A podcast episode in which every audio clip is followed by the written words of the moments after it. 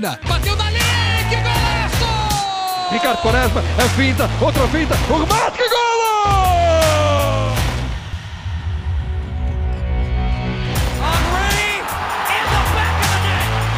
Aymar, Aymar, Aymar, Aymar! Grande golo desta! Futebol de Bolso, um projeto de Brás Assunção.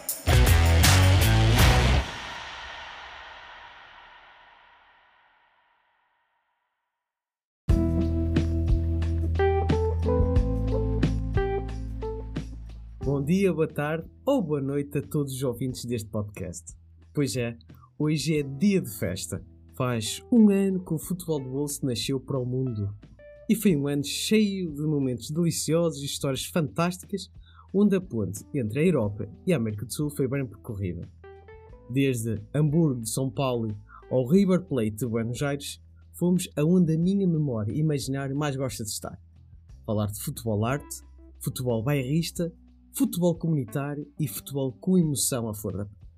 Tivemos convidados de luxo e de alto gabarito, que sem eles este projeto não seria a mesma coisa.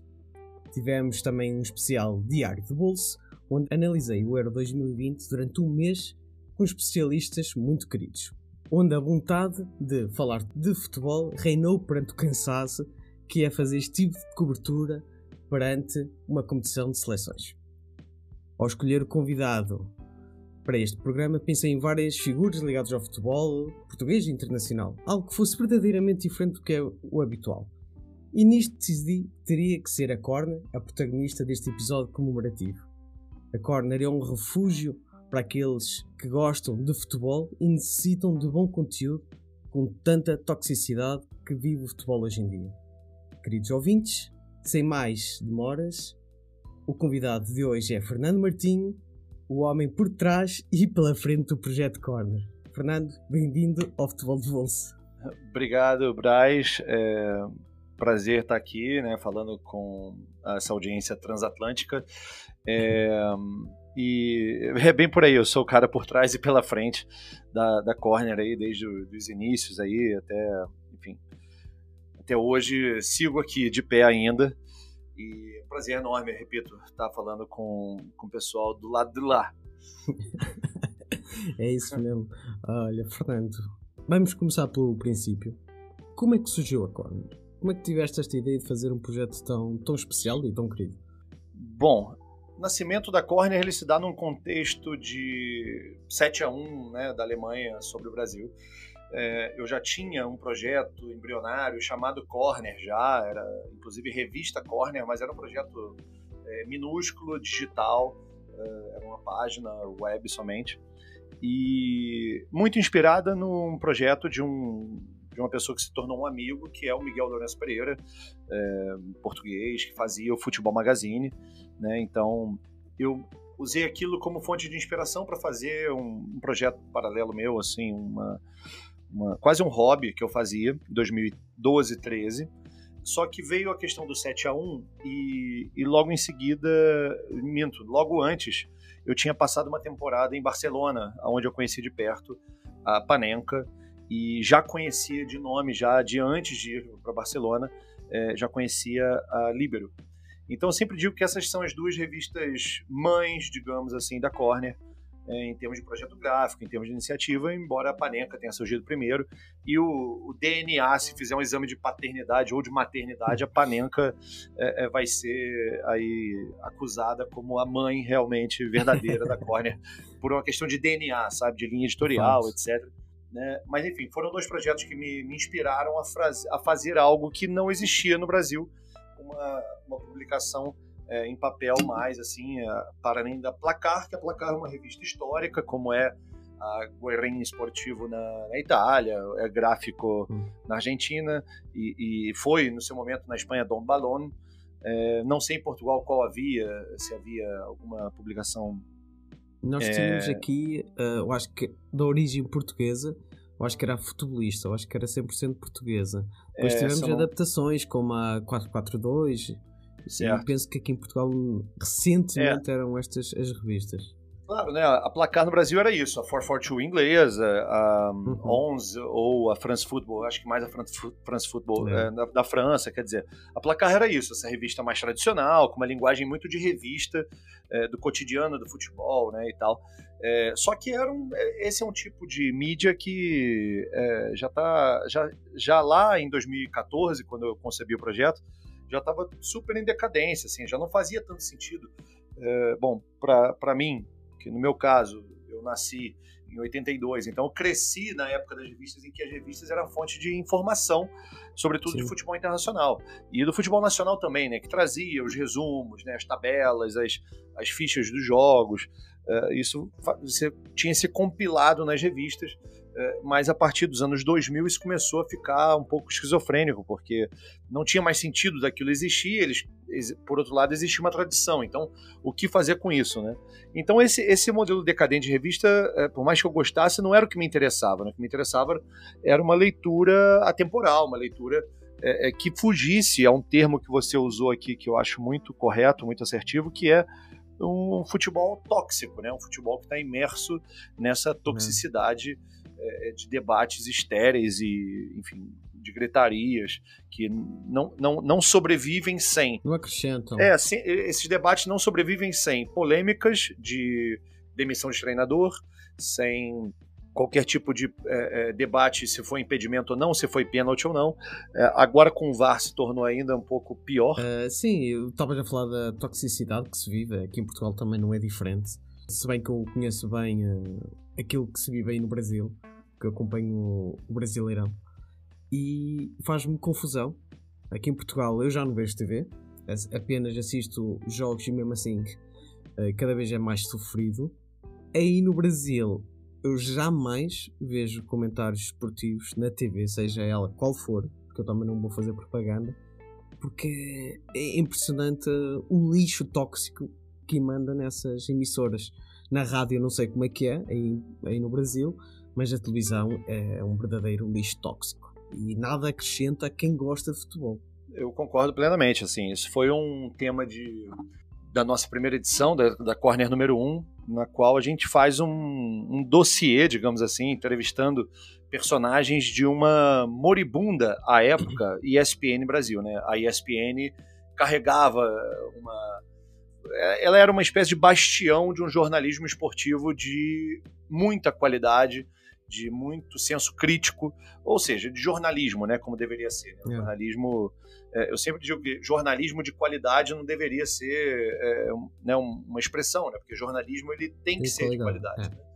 É, é, não dá, é um pouco redundante você falar jornalismo de, de, qualidade, mas no meio de um jornalismo tão ruim que se tornou o padrão, a ESPN sobressaía em 2015, quando a gente lança essa primeira edição, já, a gente já sentia esses sinais de que a ESPN estava caminhando no rumo do entretenimento, no rumo da discussão pela discussão e não sobre o que acontecia de, de seriedade uh, para ser debatido, né? Então, a ESPN sempre, sempre né? Eu, eu, cresci nos anos 90, no final dos anos 90 a ESPN vai para a TV a cabo e hoje a gente está falando de, claro, há quase 20 anos aí depois, é, mas é, pode colocar aí 20 anos depois, né, do momento que a TV, a TV a a TV paga, TV por assinatura no Brasil, ela começa a se, popularizar, é, se popularizar e, e, hoje eu também, assim como você disse, eu não assisto mais televisão. Não há nenhum debate que me acrescente nada, absolutamente nada. Então a Corner era essa válvula de escape, aí, né? Esse, esse ponto de fuga desse mundo que o futebol também acabou, uhum. acabou absorvendo demais é, é, esses componentes tóxicos, né? Eu acho que tem um pouco a ver também uh, aquilo que a gente estava a falar anteriormente. A próxima pergunta, debate, tem a ver com isso também, porque a corner não é só sobre o que se passa dentro das quatro linhas. É claro que os intervenientes uh, nos chamam mais atenção. A gente quer. Eu, quanto entusiasmante de futebol, gosto dos intervenientes. E só de olhar para algumas capas da corner, vejo ali um jogador que, que passou pelo futebol português, o Tinga, por exemplo. Lembro de um Sim. Alex. São craques, craques. E o Alex é muito mais do que um jogador de futebol. E a Corner me fascina por causa disso. É a transparência de como o futebol nos leva para questões sociais, algumas boas, outras más, como a gente está aqui a discutir, mas que muitas delas são, estão interligadas. Isto, isto para mim é corner, é a essência da corner. Claro, a corner tentou, uh, em alguns momentos, é, acho que ela conseguiu é, tirar do jogador, desses ex-jogadores, né, como você citou o Alex, o próprio Tinga, é, o que eles pensavam sobre a vida, né? É, e, e, não sobre a vida deles, né? Porque isso, em muitos casos, já se sabe, já, ele já falou muitas vezes, né, a biografia dele. Em outros casos, a gente sentiu que faltava falar sobre a vida daquela pessoa. Então, é, a gente tentou é, nunca ser tão é, engessada, tão rígida nesse aspecto de do jogador ter sempre ter algo a dizer sobre o mundo. Não, às vezes ele, o mundo dele é o que basta, né? Aquela a trajetória dele e tal, e, e, e é tão interessante quanto.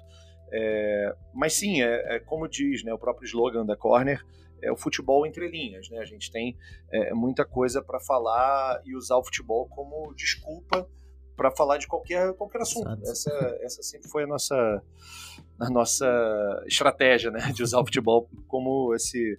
É, é, como realmente uma desculpa para falar de, de tudo. tudo. É. Uh, há, há, um, há um programa bem específico que, que eu acompanho, eles são todos, posso dizer que são todos meus amigos internautas, que é o pessoal do Futurecido, tanto o César, o Marquinhos e o Cláudio, sim, uh, sim. trazem bem isso. E eu, eu costumo dizer a eles que foi através do Futurecido e do Pitadinha Histórica que eu deixei de ter algum contacto, seja um podcast ou notícias, para me informar sobre o futebol, eu deixei de ver para ouvir só aquilo que eles traziam, porque eu sei que além de ser o conteúdo informativo daquilo que se passa no Brasil, é algo extra linhas que aquilo que também eh, não é à toa que é um dos podcasts que faz parte da Corner. Eu acho que não é por acaso. Claro, não, não, isso aí sem dúvida, né? Não, não, não me interessava e também a eles não interessava estar dentro de um, de um guarda-chuva que fosse sobre futebol, é, né? sobre se o Grêmio caiu porque a tática que o Filipão usou durante mais da metade do campeonato era a tática é, já é, envelhecida, né? uma tática já obsoleta ou não. O Futeversivo, como, como você disse, eles falam, é né? um podcast que fala até de futebol. como eles falam, né? Futebol. É, é, claro que eles falam bastante de futebol também, mas é para falar de outras coisas, né? Enfim. E o, o que eu acho mais é, valioso, assim, que eu tenho refletido para frente, assim, é para a gente é, tentar é, discutir mais no sentido de ouvir também aquilo que a gente não concorda e, e tentar conviver com isso, né? Eu acho que o futuro passa muito por esse desafio, né? De como você conversar com pessoas que você não concorda. E esse é um problema que a internet nos trouxe, né? De criar bolhas e, e, é um pouco aí do que eu quero trilhar para frente e passa por isso, né? Por conteúdo audiovisual e é, o já tem feito lá o seu trabalho audiovisual também no YouTube uhum. deles e tal. É, e na Corner a gente vai tentar seguir também um caminho assim mais de produções é, audiovisuais, como eu disse, talvez um pouco menos de livros e revistas impressas. Muito bem. Parece que a gente combinou, mas não. A pergunta que eu vou fazer a seguir uh, vai muito ao encontro de como acabaste aqui a frase. Uh, e citando o, Cláudio Campos do, do podcast Pitadinha Histórica do Futepressivo, a Corner é muito mais que uma revista. Uh, hoje temos livros com o selo Corner, podcasts e, e recentemente até tens loja. Tens uma loja física em São Paulo. É um projeto novo. Como é que eu vou parar em São Paulo para buscar uma camisola clássica? Vai ser complicado. uh, fala mais sobre estas ramificações da corner. Podes, podes enumerar é, uh... com carinho tudo que tu quiseres. Vou, vou, começar pela loja, né? A loja é um projeto mais autoral, digamos assim, mas que, claro, a Corner é, é pilar disso, né? É, é um, é um, espaço que eu criei para poder ter um estúdio aqui, né? Inclusive estou fal estamos falando desde esse estúdio que, que eu montei aqui, tem uma parede preparada para isso, iluminação, uhum. etc. É, mas era para ter um, um, escritório, um estúdio e também uma loja, né, que pudesse vender aqui os artigos da Corner, mas não só da Corner e, e não somente publicações. Né? A Corner hoje, como você dizia, é, ela não é só uma revista, já há um bom tempo que, desde o lançamento do livro Noites Europeias, que ela já se tornou uma editora em 2018 Então, a partir de 2018 começamos a publicar livros. Fazendo então, já a propaganda. olha ele aí. O pessoal, o pessoal que vai ouvir não, não consegue ver, mas eu estou aqui segurando o livro com a edição da Corner das Noites Europeias do Miguel Lourenço Pereira. É um livraço, apesar de ser da Corner, eu não tenho nenhuma, nenhum problema em falar que é um livro espetacular. É, já tinha sido publicado antes, enfim, em Portugal, na Espanha, e desde então a gente começou a publicar mais livros e foi um passo inicial muito bem dado, assim, né, que é um livro realmente espetacular, Noites Europeias, e, e aí eu tinha necessidade disso, né, de ter um ponto físico para que as pessoas pudessem conhecer mais a Corner de perto, me conhecer e tal. Mas a loja precisava de um pouco mais. Então, assim, essas camisas que você citou é uma parceria que eu tenho com uma loja na mesma galeria, é, chama-se Atrox. Atrox é daqueles lugares parecidos com para quem consome futebol via Instagram, uhum. esse tipo de, de loja, como tem lá Classic Football Shirts em, em, em Manchester e e tem uma na Bélgica também que eu acho que é Soccer Jerseys, não sei agora exatamente o nome, mas enfim, são esses lugares assim que é, se transformaram em museus, né, na verdade, porque a quantidade de itens é. É, clássicos, como você chamou, são realmente para se admirar como um museu. E então a loja é um pouco de tudo, né? Como eu falei, é um estúdio, é uma loja, é um escritório, né? então tem essa, esse aspecto também de, de é, quase de exposição, né? Porque as camisas ficam aqui para ser um pouco veneradas também, né? nem sempre é, é, a pessoa vem para comprar, mas ela vem para admirar as camisas e ver de perto, camisas dos anos 90, sobretudo. É, então é um pouco disso tudo, né? A loja é, é, tem esse, essa finalidade de ser esse ponto de encontro. e, e os livros, a gente está num ritmo agora de desaceleração, né? De tirar um pouco o pé. Acho que em 2021 a gente errou para mais, né? A gente errou é, pelo excesso. A gente é uma, quando eu digo a gente, né? Porque somos realmente muito poucos aqui. A gente trabalha com freelancers, a gente trabalha é, de uma maneira muito é, minimizada, assim, em termos de recursos humanos. E a gente errou pelo excesso. A gente começou a se envolver com muitos mais projetos do que daríamos conta, é, apostando num crescimento, né? E o crescimento até aconteceu, assim, acho que houve, mas é, as responsabilidades financeiras é, foram desproporcionais nesse sentido. Então, o negócio, às vezes, ele não, não acompanha, isso, é, isso é normal. É, já conversei com pessoas do, do ramo financeiro e dizem: não, olha, é muito normal uma empresa ter problemas no momento de crescimento, né? diferentemente do que se imagina. Ah, se está vendendo mais, então é ótimo, né? E não, não é bem assim. É, mas enfim, então a, a Warner está aí no momento. Já são sete anos praticamente de, desde a concepção, já passou de sete anos, a gente está com seis anos e meio aí da, da revista lançada. E são aprendizados constantes, assim, né? E, acho que faz parte de qualquer é, processo né, de, de crescimento de empresa, de maturação, esse aprendizado e uh, é, mudar um pouco também, né? A gente se adaptar. Eu mesmo estou vestindo agora uma camiseta com a marca Corner, é. assim, né? Então, é, é, também foi uma, uma iniciativa que a gente apostou agora em 2021. Então, como eu disse, foram muitos projetos novos e, e alguns deles a gente não conseguiu se dedicar como gostaria, como, como merecem ser é, tratados também. Então, é, é, tem uma, uma autocrítica que está sendo feita agora nesse final de 2021. É, engraçado é que eu recentemente convidei o jornalista da Benfica TV, que também tem um, um projeto muito bom aqui em Portugal, que é o Fever Pitch de João Gonçalves, e a gente falou sobre ti e da, da Panenka, que ele tentou trazer a Panenka aqui para Portugal e que conseguiu, mas o pessoal da Panenka disse: Não, João, afinal aí em Portugal não se consome revistas de futebol, és tu e os teus amigos.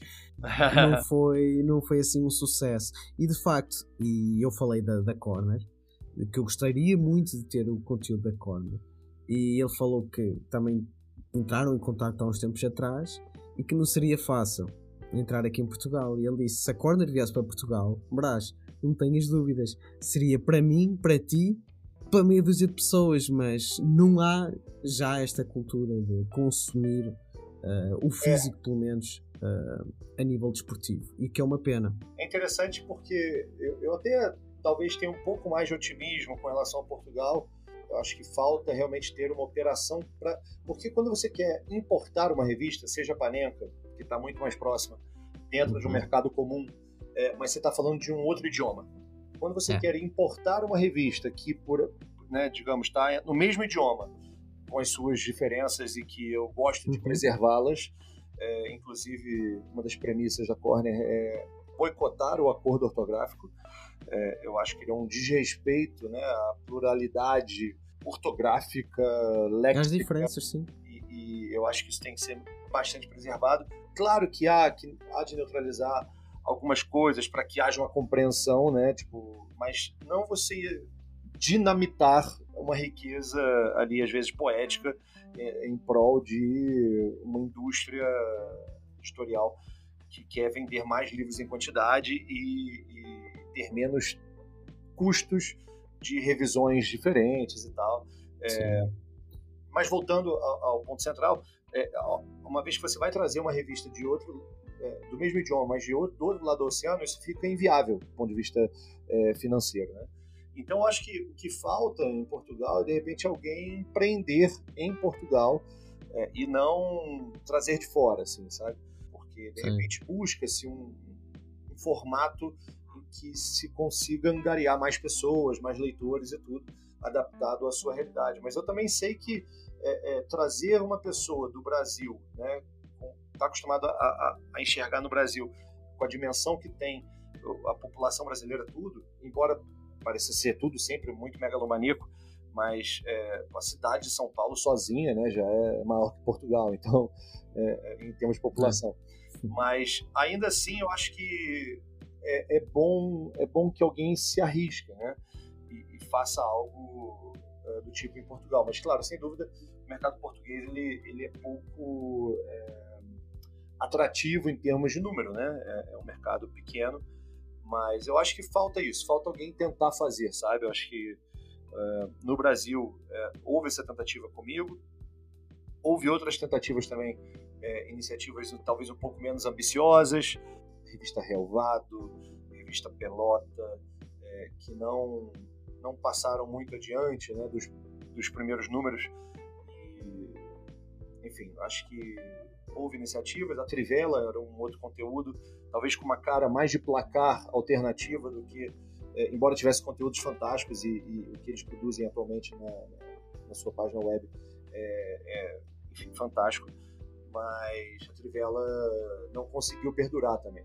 Então, eu acho interessante que é uma, é uma peculiaridade muito do mercado, me parece, lusófono.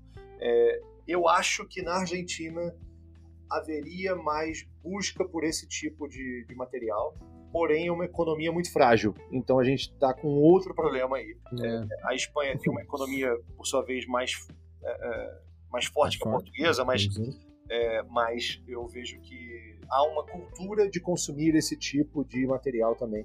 E o fato de existirem duas publicações, né, a Liber e a Panenka, também estimula essa indústria. Né? Mostra isso. É. Uma coisa vem, uma coisa obedece à outra, né? Acho que tem uma cultura de, existe uma, uma demanda é, prévia que ninguém sabia e depois essa oferta começa a alimentar essa demanda e, e elas vão se retroalimentando. É, mas é, é uma coisa meio Cristiano Ronaldo e Messi, né? Eu acho que se não existisse um, o outro não seria tão bom quanto bom chegar. Então acho que eu sempre falei, eu falei, pô, torço muito para que exista uma outra, uma outra revista aqui no Brasil, porque naturalmente a gente vai se potencializar. Naturalmente haveria uma, uma competitividade, uma concorrência é, saudável, naturalmente. É maior. Sim. Eu acho que eu falo por fora, porque eu era consumidor. Eu falei isto há pouco tempo com pessoas amigas que ia tentar trazer aqui a revista Corner ao programa e a gente fez as comparações aqui, aqui em Portugal, porque já não temos. Aqui em Portugal atualmente não há uma revista de futebol. Tivemos a, a futebolista que começou em 2004, 2005, agora não sei precisar o ano, e que eu tenho guardado em casa do meu pai. Eu acho que não, são todas as edições, mas quase, que aquilo era mensal. Mas desistiu. Acabou, eu acho que por causa da concorrência da 442. Mais tarde veio a 442, uhum. a edição portuguesa, e a futebolista desapareceu. A 442 também durou pouco mais, uh, o que foi triste, que era algo que eu comprava quase religiosamente para me entreter. Hoje em dia já não.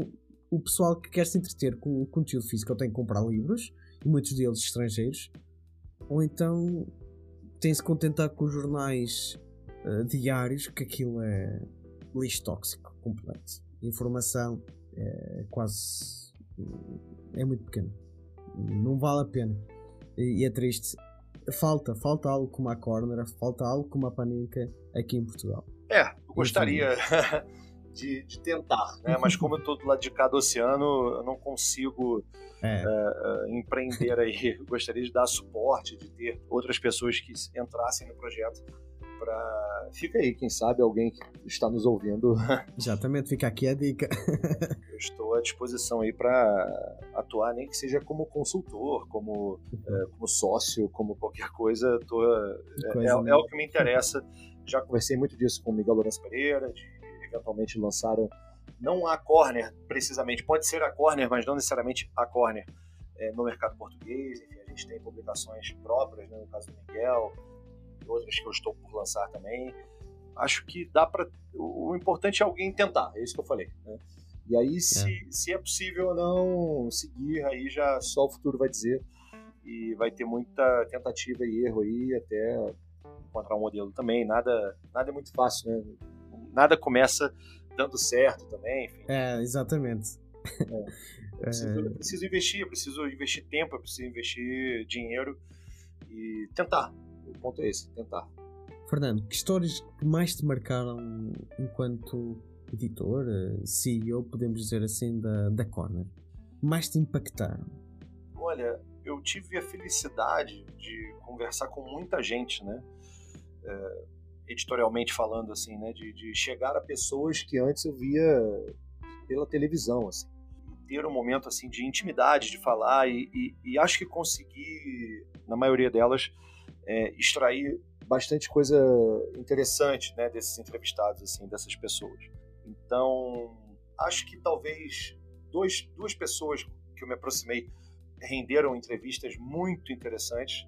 É, e eu vou acabar sendo injusto aqui de não elencar tanta gente que, que acabou passando em. Pois. Já são. A gente está indo para a 15 edição da Corner, né? Mas, assim, o Tim Vickery, que é um jornalista inglês que mora no Brasil há 25 anos praticamente. Foi um cara fantástico, assim, que mais do que a entrevista, a gente se tornou muito, muito próximo, desenvolvemos uma amizade. É, o Marcos Uchoa também, que é um outro jornalista brasileiro é, que foi correspondente fora, que faz muita cobertura de guerra, ele fez uma entrevista com a gente na Corner número 5, é, que foi muito legal. É, Juca Kfouri, que é um bastião do jornalismo esportivo brasileiro, ele foi editor da Placar por muitos e muitos anos, então assim, é, não é pouca coisa, né, falar com o Juca, enfim, Trajano, é, é, João Castelo Branco, é um jornalista brasileiro que é correspondente. Ah, correspondente Premier. É, é, exatamente, faz o Bem conhecido. correspondente Premier, ou Premier, não sei como eles, é, qual o termo que eles usam, mas o correspondente Premier fica, eles ficam em Londres, enfim, João Castelo Branco é um cara que eu admiro assim demais, porque eu me identifico muito que é aquele cara que faz tudo sozinho, sabe? Eu, eu me, me, vejo muito nisso, assim. Claro, hoje tem uma equipe maior e ele acaba tendo mais pessoas, mais estrutura também por parte da ESPN para produzir o conteúdo dele. Então, assim, é, é muita gente, sabe? Uh, Marcelo Barreto, que eu acabei chegando, nunca fiz entrevista. Então, assim, eu estou falando de pessoas, né? Sobre histórias.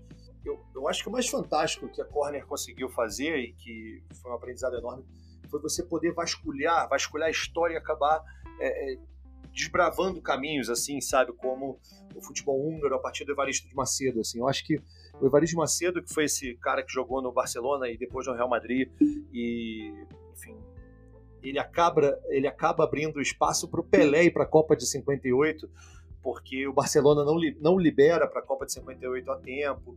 É, então são umas coisas assim pequenas, mas que mudam a história, assim. E, e não que o Evaristo fosse um cara é, é, ruim e tenha dado espaço para um cara bom, muito pelo contrário, ele era muito bom. É, talvez o. Brasil fosse campeão em 58, mesmo sem o Pelé é, de titular, assim como o Brasil foi campeão em 62 sem o Pelé, né? Então é, o Brasil era um Exato. grande time, né? O Pelé estava ali entre grandes jogadores também, e o Pelé virou o que virou. Mas o Brasil era tão forte que parecia é, é, não precisar tanto do Pelé, assim, né? Claro que o Pelé faz muita diferença, mas então o Evaristo foi um cara que você estava assim diante da história é, é, personificada, né? Um cara que jogou com, eu estava falando dos húngaros, ele jogou com é, Coxes no, no, no Barcelona e depois ele joga com Puskas no Real Madrid. Então ele viveu esses caras que a gente só conhece por história. E ele estava é. ali para falar sobre esses caras, assim. É, eu fiquei até um pouco, talvez, é, com medo de perguntar tanto sobre essas pessoas, porque ele é o único vivo hoje capaz de falar sobre esses caras. Ah, e, e esqueci de um importantíssimo húngaro também, mas que não era do, dos magiários mágicos, porque ele optou por abandonar, é, fugir da Hungria, né?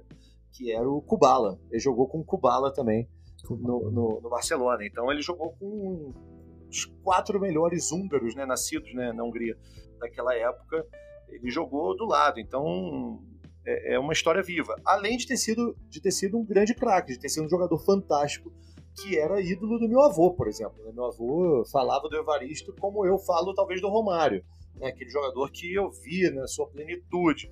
Né. Eu não vi Maradona, eu vi Romário, vi Ronaldo, eu vi Messi depois, né? muito tempo depois. Mas meu avô viu o Evaristo. Né? Meu avô viu Pelé, meu avô viu Garrincha, meu avô viu outros caras. E, e, o Evaristo era esse cara que meu avô admirava pra caramba. Então era, um, era uma troca ali um pouco familiar e, e do, da minha área de interesse, mas que talvez tenha sido grande baluarte. Eu acho que eu seria o Evaristo, assim, desses personagens que eu, que eu pude é, chegar tão perto, sabe? Muito bem. Olha, eu tenho aqui uma, uma pessoa amiga que tem em alta consideração e a revista Corno. E vamos ver o que é que ela tem a dizer sobre, sobre ti e sobre o projeto. Essa é a surpresa? Esta é a surpresa. Ah, agora sim. Estava curioso. Fernando Martim é um exemplo e tenho a sorte de ser amigo dele há muitos anos e de saber que é, à parte de uma pessoa espetacular, um empreendedor e, e uma pessoa que entende realmente uh, a edição de projetos ligados ao mundo do futebol desde a paixão que sempre é algo que, que faz falta neste meio. Eu conheço o Fernando provavelmente há já há 10 anos, uh, conhecemos através do Futebol Magazine, um projeto que de certa maneira uh, ele sempre disse que o inspirou para a criação da, do que é a Corner e depois tive a sorte de poder colaborar com ele na Corner, tanto na edição online como em, em muitíssimos números de revistas e também é o meu editor no Brasil, uh, através da, da editorial Leia Corner, eh, que já publicou tanto Noites Europeias, como vai publicar agora o livro Cruyff, Anatomia de um Gênio, e todos aqueles projetos que tanto eu como ele temos já preparados para o futuro e para os próximos anos, e saber que é uma pessoa absolutamente espetacular, eh, que tem uma paixão absolutamente genuína pelo futebol, que acredita verdadeiramente no futebol como arte, sobre o futebol espetáculo, sobre o futebol negócio.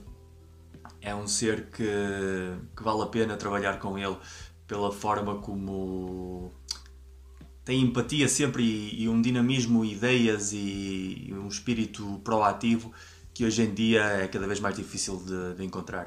E eu tenho tido essa sorte de trabalhar com, com o Fernando em, em distintos projetos dos últimos anos, uh, sempre funcionou muito bem, sempre encaixámos muito bem juntos, porque nos complementamos de uma maneira quase perfeita, diria eu, em, em muitas coisas. E, e saber que, que, muitas das coisas que eu já escrevi uh, estão associadas a projetos uh, da Corner, para mim também é um orgulho muito grande, porque sei que é um projeto que, que defende aquilo que eu defendo e que, que pratica aquilo que eu gostaria que todas as editoriais e todas as publicações o fizessem de maneira regular. A Corner é um projeto fantástico, um projeto que tem uma capacidade de congregar talento gigantesca, que explora ideias uh, fora da caixa, que está sempre uh, na dianteira, que luta as lutas certas, está sempre no lado certo dessas lutas e, e sobretudo, isso deve-se ao espírito de iniciativa e à capacidade de trabalho do Fernando. Portanto, para ele, um enorme abraço e, e é um projeto que tem tudo para crescer em Portugal Uh, há muitas limitações ainda entre projetos que existem no Brasil para triunfarem na Europa, mas eu acho que se algum projeto tem essa capacidade de dar o salto e de se implementar em, em Portugal e aproximar-nos ainda mais como país irmãos, esse é o projeto da Corner e se alguém o pode fazer, esse é o Fernando. Portanto, a ele um, um grande abraço, uh, o seu reconhecimento vai ser sempre merecido e tanto eu como eles estamos desejosos de, de vos apresentar novos projetos que temos preparados para os próximos tempos. Forte abraço. Que legal. Nossa, é... Miguel, como ele disse, a gente se tornou amigo e, e é a fonte de inspiração né, da, Corner, como falei no início, ele reforçou isso, porque eu sempre falei, não, não, não só para as pessoas, mas para ele também, eu sempre falei disso e, e, realmente a gente conseguiu trabalhar junto em várias, né, várias camadas. É, fico emocionado porque é, é difícil. Chega no momento de, de um pouco de fraqueza, sabe? Confesso que depois de sete anos, já como eu comentava, assim, você sentir que é. que talvez não consiga ir adiante e tal, é, é dá, dá uma certa impotência, né? Então acho que é uma emoção, é um sentimento muito nobre, Fernando, e só mostra que, que somos pessoas, somos humanos. Uh, temos falhas e temos virtudes. E, e tal como no futebol, só, só temos que lutar, vestir a camisola, a nossa, a tua é a corda e lutar até o fim. É o que eu exigi. Uh, e acho que tu, tu és um bravo campeão, és um bravo lutador. E o Miguel Lourenço é uma das pessoas mais fantásticas que eu conheço através do futebol. Uh, conheci também há, há pouco tempo, mas nota-se que ela é uma pessoa sempre disponível, sempre ativa e que respira Não, Miguel, é, Miguel é um gênio. Miguel, como eu chamo ele, de Jonathan Wilson da língua portuguesa, né? Assim, é um cara de, de um conteúdo é, paranormal e, e de uma é. grafia, de uma escrita, de um ritmo invejável, admirável, assim, e, né, como eu falava do, do Noites Europeias. É, cara, tá difícil de falar, como eu disse, num momento particular bem bem delicado. Enfim, te agradeço muito, Braz. De nada, Fernando. Era um, era um mimo que eu queria trazer. É, eu só podia demonstrar aquilo que, que aquilo que a Corner é para mim e que vai ser sempre, independentemente do que, do que aí vem. Mas uh, obrigado, Fernando. Obrigado, Fernando, por tudo. uh, e olha, para tentar desanuviar aqui as emoções, eu vou-te contar aqui uma peripécia. Eu já fiz um programa com, uh, com o Miguel ah. e eu me preparei tanto, mas tanto, que eu estudei. Uh, o tema era as, as rivalidades e as semelhanças entre Portugal e Holanda. Ah. Eu me preparei tanto, eu fiz aqui um rascunho de umas folhas A4, eu acho que eram para aí 10. Só para a introdução. Só a minha introdução. Olha, eu gaguejei tanto, gaguejei tanto, e ainda bem que aquilo era editado por mim, aquilo não era, era uma gravação, não era uma transmissão, porque senão eu ficar muito constrangido, porque eu gaguejei tanto. E no final eu disse: Olha, Miguel, desculpa, mas uh, eu não sou jornalista, não sou locutor de rádio, e falar contigo é uma emoção muito grande, porque eu tenho-te em grande estima. Tu és uma das grandes pessoas que, ligadas ao futebol que eu admiro muito. e ele disse nada disso. Eu sou uma pessoa como tu, que gosta de futebol como tu. Eu apenas faço disto a, a minha profissão, mas paixão pelo futebol temos todos. E isso é o que nos junta e o futebol é todos e é para todos. Achei, achei engraçado que encontrei algumas eh, curiosidades, ele até perto da minha terra Uh, coisa que eu desconhecia por completo, então foi muito engraçado aquela, aquela convivência remota. É isto que, o bonito do podcast é isto. O pessoal do que eu queria aqui laços, o Miguel foi uma delas. O pessoal do Futepressivo, eu falo que eles são os meus irmãos brasileiros porque realmente eu nunca os vi. O César está em Floripa, o Marquinhos em Cuiabá, o Cláudio em São Paulo. Yeah.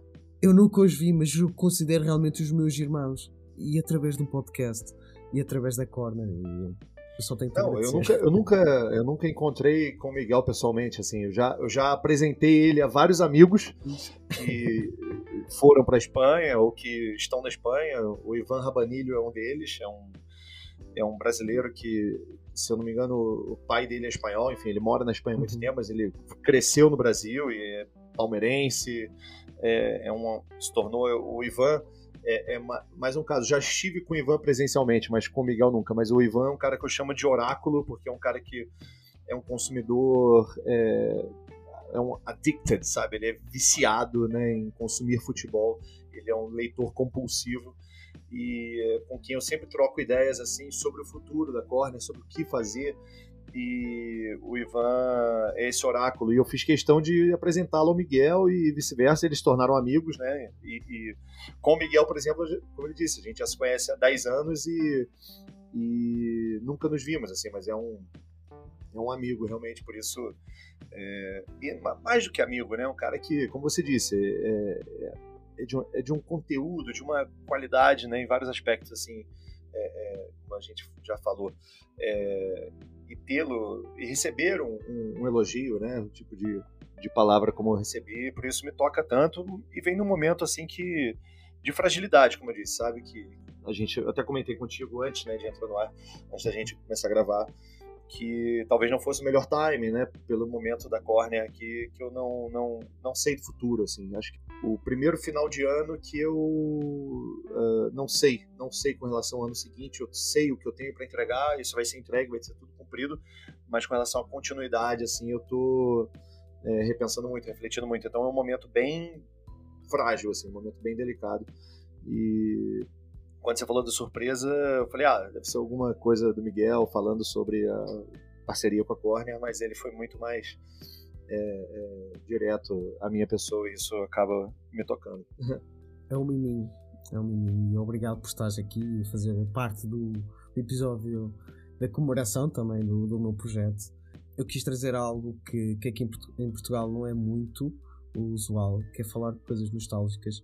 Uh, porque eu próprio sou consumidor de futebol, mas acho que o futebol hoje em dia, acho que em todo o mundo está a viver um período muito complicado em que não se vive futebol, vive-se o extra-campo e como eu falo, eu falo muitas vezes esta toxicidade é, é muito ruim e eu por vezes prefiro ver o, o Mundial de 98, que eu falo, eu acho que em todos os podcasts eu falo deste Mundial. Uh, eu tinha, eu tinha 8 anos na altura. Eu não, eu não via como via hoje, mas foi tão impactante para mim.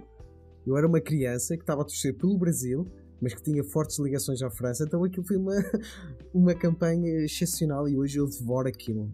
Eu devoro, vejo muitos vídeos, vejo muitos jogos do Mundial 98 e eu quero trazer esta nostalgia, este bom futebol, bons momentos ao meu podcast. E o Miguel e a revista Corner uh, trazem também muito disso, muito desses momentos que hoje o futebol não, não vive. Uh, eu estive, é, à, claro. estive à conversa com personalidades uh, muito interessantes neste projeto e sou grato por isso. Fiz grandes amigos e tive grandes conversas. Eu poder falar com relações públicas do River Plate, falar sobre Enzo Francisco, Aymar, que passou aqui em Portugal, apesar de ter jogado no Benfica, Uh, mas que me encantou. Sabiola, aquela equipa do Jesus de 2010, era fantástica. Enfim, são momentos que, que me marcaram e que eu quero que, que algum ouvinte que eu sou por futebol de bolso pense realmente. Eu lembro disso, eu estava lá. E é isto, o futebol de bolso é isto. É de gente que gosta de futebol. E por falar, por falar em estar lá, uh, sem querer me esticar muito, mas já e, e tem a ver com eu, o fato de eu estar emocionado. É, falou do Jorge Jesus e Saviola, e lembrei de outros, né? É, como Taquara Cardoso. Sim. E, e eu, é, Amsterdã, maio de 2013, eu estava lá. É, Benfica e Chelsea. É, eu fui nesse jogo. E eu me lembro que quando os times entraram, que eu desabei comecei a chorar. E era uma coisa muito mágica para mim estar tá vendo aquela, aquele episódio das noites europeias ali, né, com os meus próprios olhos. E, e o mais fantástico disso, né, claro, foi, foi um final triste pro, pro Benfica, mais uma final europeia perdida, mas é, um, um, falei pro Chelsea, né, um final é, é triste para o Benfica. o Benfica, sim, sim. É, não sei se eu falei errado, mas enfim, um final triste para o Benfica, mais uma final per, é, europeia perdida. Mas eu fiquei impressionado com é, do, dois aspectos. Assim. O primeiro foi a qualidade do futebol do Matic, Nemanja Matic. O que ele jogou naquela final foi uma coisa dos grandes craques. É, mas a torcida benfiquista fez um espetáculo à parte e eu me senti. É, eu estava do, do, lado oposto, eu estava na torcida do Chelsea, mas eu me senti num jogo sul-americano, me senti diante de uma torcida de verdade. Né? A torcida do Chelsea um pouco mais desinteressada com aquilo, tinha acabado de ser campeã uh, da Champions um ano antes, então era um título quase que de, de honra, né? um título meio. É, é, para eles é, era uma banalidade quase. É, para salvar a temporada, era uma temporada ruim, pós-Champions e troca de treinador. É, mas a torcida muito menos entusiasmada, mas acho que é um comportamento mais inglês mesmo, assim, uma coisa mais, mais um pouco mais fria e tal. E a torcida do Benfica foi aquela coisa, sabe, de fumaça, sinalizadores e gritos e bumbos e bandeiras. É, é, foi espetacular esse, esse momento, assim, de eu estava lá, que eu queria lembrar que, é, que me emocionei muito também. É, Fernando, obrigado por este bocadinho e, e muito obrigado por criares um projeto como a Corner. Não, eu sou eu que tenho a agradecer. Eu não, acho que não mereço, é, sem falsa modéstia nenhum, mas eu acho que eu não mereço tantas palavras, tantos elogios. É, é, aqui somos todos uma comunidade só, né? É, somos pessoas que queremos conservar coisas que o futebol vem perdendo, né? O futebol Sim. vem se tornando cada vez menos repleto de histórias e, e de significados. Eu acho que os significados que, que têm morrido ao longo dos últimos das últimas décadas aí, cada num ritmo muito acelerado. É a nossa parte tentar recuperar isto de certa maneira. Eu não quero parecer saudosista também, eu sou um inimigo do saudosismo, é, mas sou um nostálgico, sem dúvida, mas é um pouco isso, a gente tem que... a gente se apega às histórias, né? É mais por aí. Enfim, uh, espero por dias melhores do, do futebol e que eles ainda continuem a existir. Basta Basta ver uh, aquilo que o Atlético, eu também sou suspeito porque eu sou no Brasil, sou atleticano, ver o que é que o Atlético fez este ano no Brasil foi um motivo de alegria e um, uma um reacender de uma, uma chama. Foi uma história fantástica, assim, 50 anos depois, né? Foi uma coisa muito redentora, né? Os dois títulos, né, dos os dois principais títulos brasileiros esse ano, né, que foram o do Atlético Mineiro no Campeonato Brasileiro e do Palmeiras na Libertadores tiveram um significado de redenção muito grande né, para as suas torcidas e, e respectivas instituições. Né? Então foram histórias muito bonitas nesse aspecto, sem dúvida. Mas enfim, então vamos ficar com isso. é, exatamente. Quanto a vocês que estão a ouvir desse lado, só tenho que agradecer também todo o carinho que vocês transmitem ao Futebol do Bolso e pode ser que ajudaram a que 2021 fosse muito melhor. Já é um clichê, mas este projeto é algo meu, mas também é de quem o ouve. A todos vocês um bom Natal e um grande 2022.